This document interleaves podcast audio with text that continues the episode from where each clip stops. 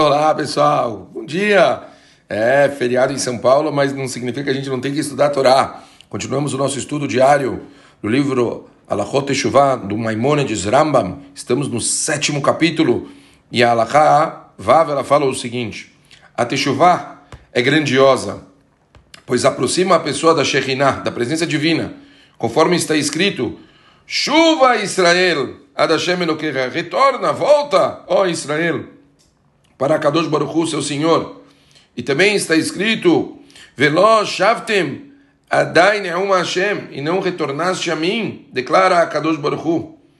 E também está escrito, Im Tashuv Israel Neum Hashem Elai Tashuv, se te arrependeres, Israel, fala a Kadosh Baruch Hu, você voltarás para mim.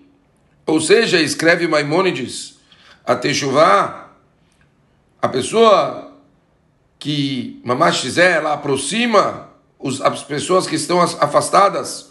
Uma pessoa que ontem ela estava mal perante a Kadosh Baruch Hu, que ele estava distante, que ele estava abominável pelo comportamento que ele tinha, que não era condizente com o que a Kadosh Baruch Hu estava dando para ele, com todos os, os proveitos que ele tinha.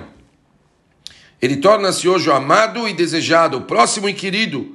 De fato, a expressão que a Kadosh Baruch utiliza ao afastar os pecadores é a mesma que utiliza ao aproximar quem se arrepende.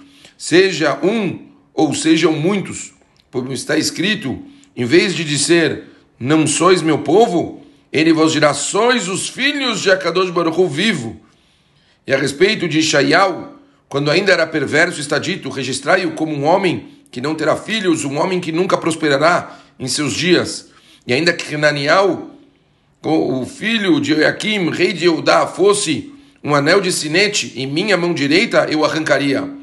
Mas por ele ter posteriormente se arrependido, está dito a respeito de, meu, de seu filho Zerubbabel, nesse dia, declara a Kadosh Baruch Hu, eu tomarei a ti, Zerubbabel, meu servo, diz a Kadosh Baruch Hu, e farei de ti como o meu anel de sinete.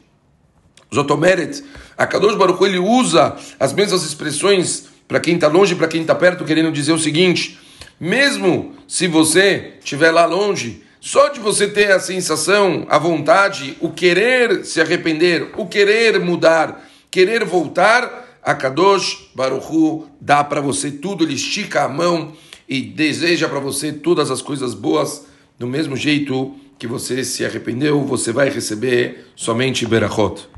Olhem que interessante a próxima alahá que ele traz. O comportamento dos Balei Teshuvah costuma ser bem humilde e modesto. Se pessoas bobas os envergonharem devido aos seus atos do passado, dizendo: Ah, ontem você era assim, fazia isso, isso e isso. Né? As pessoas adoram ficar jogando as coisas na cara. Ontem você dizia e tá, tá, tá.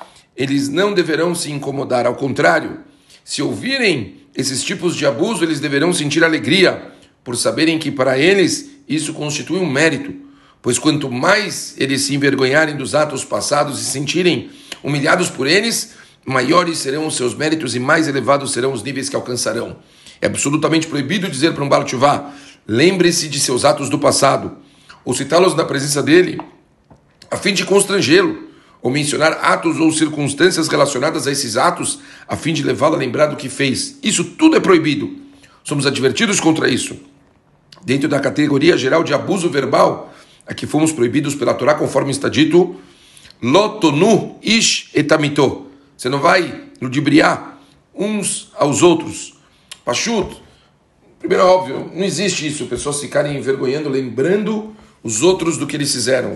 Uma pessoa, quando ela volta em Techuvá, em geral, ele não, não curte, quer dizer, ficar falando do passado dele. Né? As pessoas normalmente se incomodam. Eu até uma vez, eu me lembro, eu recebi um contato de um, é, um rabino, hoje é um rabino numa yeshiva muito grande, em Or Sameach, uma yeshiva de americanos muito grande, e, e esse rabino, acreditem, ele escreveu a música Bohemian Rhapsody do Queen.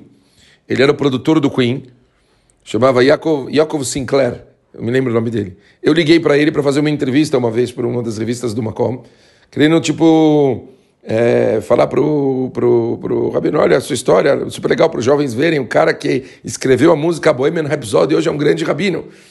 Ele não quis falar, não quis falar. Falou, o que passou, passou, vida nova, não quero falar do meu passado. E, e eu, realmente, entendo, quer dizer, o Rambam ele fala claramente, realmente que se uma pessoa ela olha para trás e se envergonha, para ele é muito bom, porque ele não tem que ficar feliz das coisas que ele fez do passado. Quer dizer, poderia ficar feliz se ele vê aonde ele estava e onde ele está, mas o importante é ele pensar que agora, Baruch Hashem, ele está bem e as pessoas elas têm que tomar cuidado de ficar lembrando. Quer dizer, eu não fiz isso com uma intenção de ofender. Eu pensei em, em com as pessoas, mas ele, Bemet, até assim não queria falar sobre o assunto. Então, olha que interessante como a gente tem que tomar cuidado de ficar falando do passado de um, uma pessoa que fez chuvar, que talvez realmente pode se incomodar com tudo, tá bom? A gente continua amanhã. Um beijo grande para todo mundo, valeu.